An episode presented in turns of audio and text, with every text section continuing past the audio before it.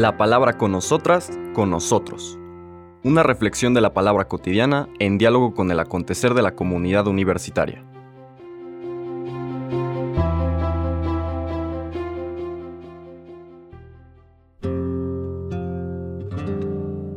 Hola, buenos días. Bienvenidas, bienvenidos a la palabra con nosotras, con nosotros. Hoy martes 17 de enero de la segunda semana del tiempo ordinario vamos a continuar con nuestra lectura de Marcos en el mismo capítulo 2. Antes de leerles el Evangelio, pues quisiera yo subrayar que hoy es un día importante en el calendario litúrgico de la Iglesia porque recordamos a San Antonio Abad conocido en la tradición cristiana ortodoxa, cristiana oriental, como San Antonio el Grande. En realidad no existía el concepto de abad en esa época. A San Antonio se le considera el fundador del monasticismo, eh, el fundador de la vida consagrada. ¿Cuál es el contexto? Hasta entonces, estamos hablando de principios del siglo IV, 1330, por ahí, ya no existía el martirio entendido como el testimonio de sangre, los mártires, recordemos que mártir significa testigo, personas que daban testimonio que su relación de amor con Cristo, su intimidad con Cristo, era inclusive más importante que la vida.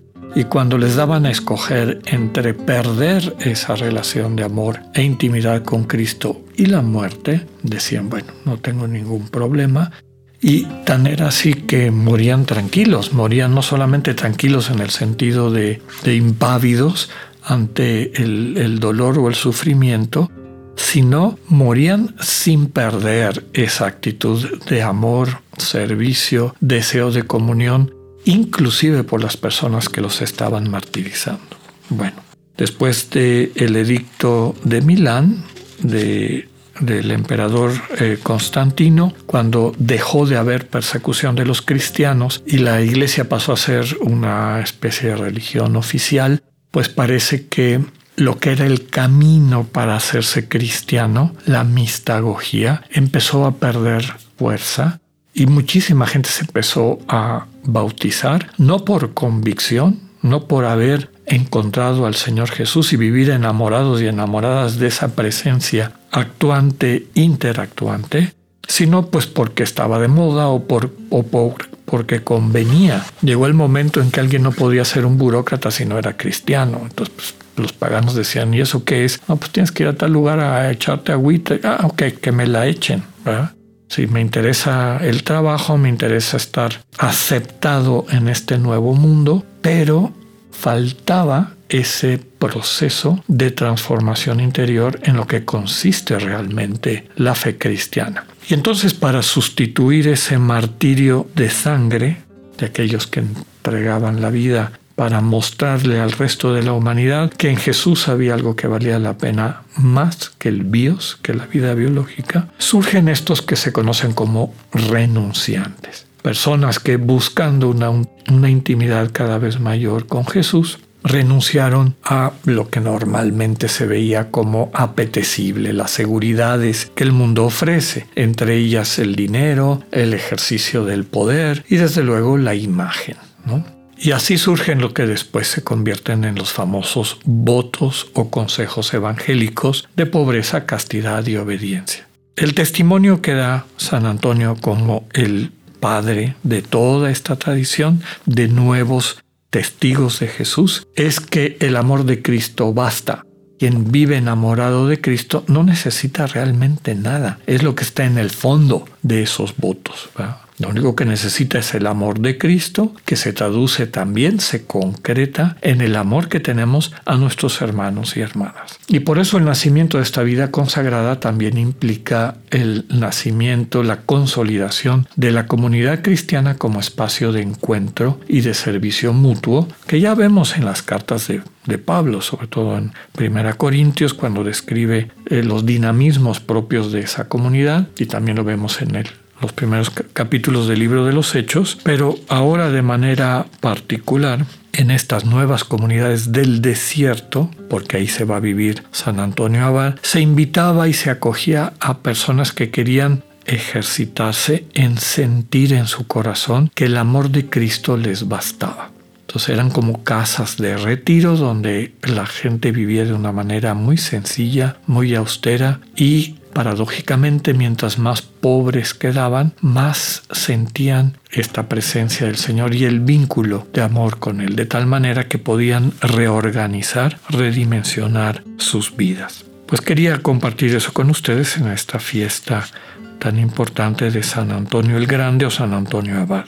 Volviendo a nuestro Evangelio de este día de Marcos 2, 23 al 28, vemos que las controversias de Jesús con las autoridades religiosas empiezan a agravarse, a hacerse más complicadas. El texto dice así.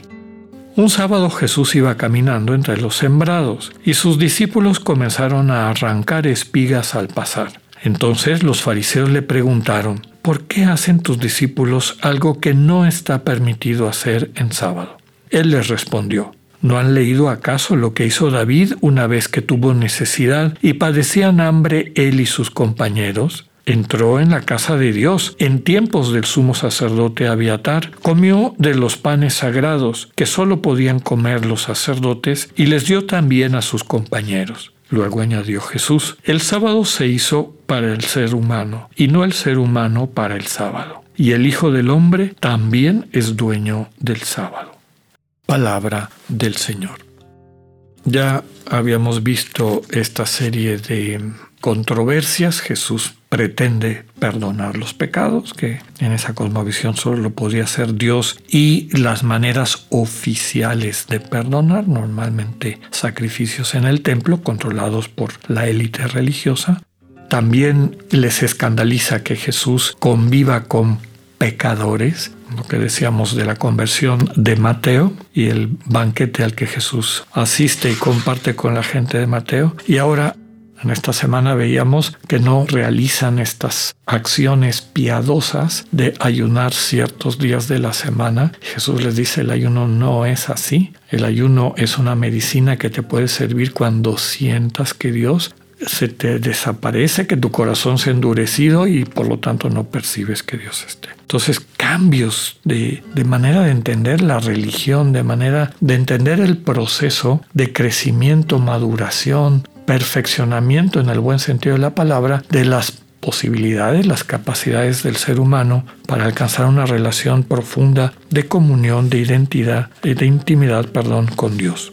Y ahora vamos a ver dos controversias alrededor del sábado, una práctica muy importante y querida por el pueblo judío. El sábado era un día que había que separar para descansar, sí, pero sobre todo para tomar conciencia de esa presencia de Dios. Si ya tenemos toda la semana de estarnos ocupando de sobrevivir, donde desde luego también esperemos que Dios esté presente, bueno, cuando menos un día se hace un alto y se focaliza toda la conciencia humana en ese Dios. Bueno, ese día es un regalo que Dios le ofrece a la humanidad para, y una invitación, desde luego, a que separe tiempo para renovar esa relación con Dios.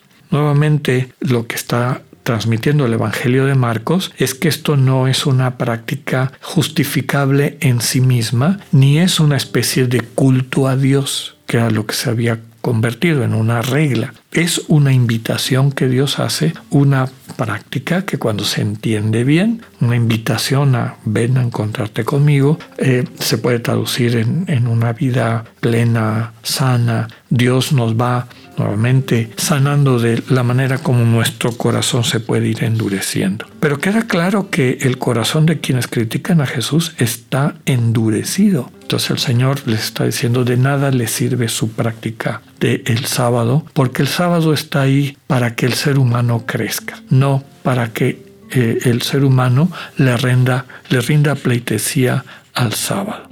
Pidámosle al Señor la gracia también de meditar cómo son nuestras prácticas religiosas para que realmente lo sean. Nos conste que nos acercan al Dios vivo y desde ese encuentro nos acercan a nuestros hermanos y hermanas. Que así sea, que tengan un buen día, Dios con ustedes.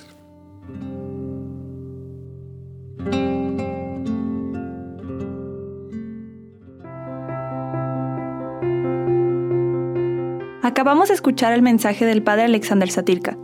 Escúchalo de lunes a viernes a las 8.45 de la mañana por radiveroleón.com o a través de nuestra app gratuita para iOS y Android. Radivero León, no todo está dicho.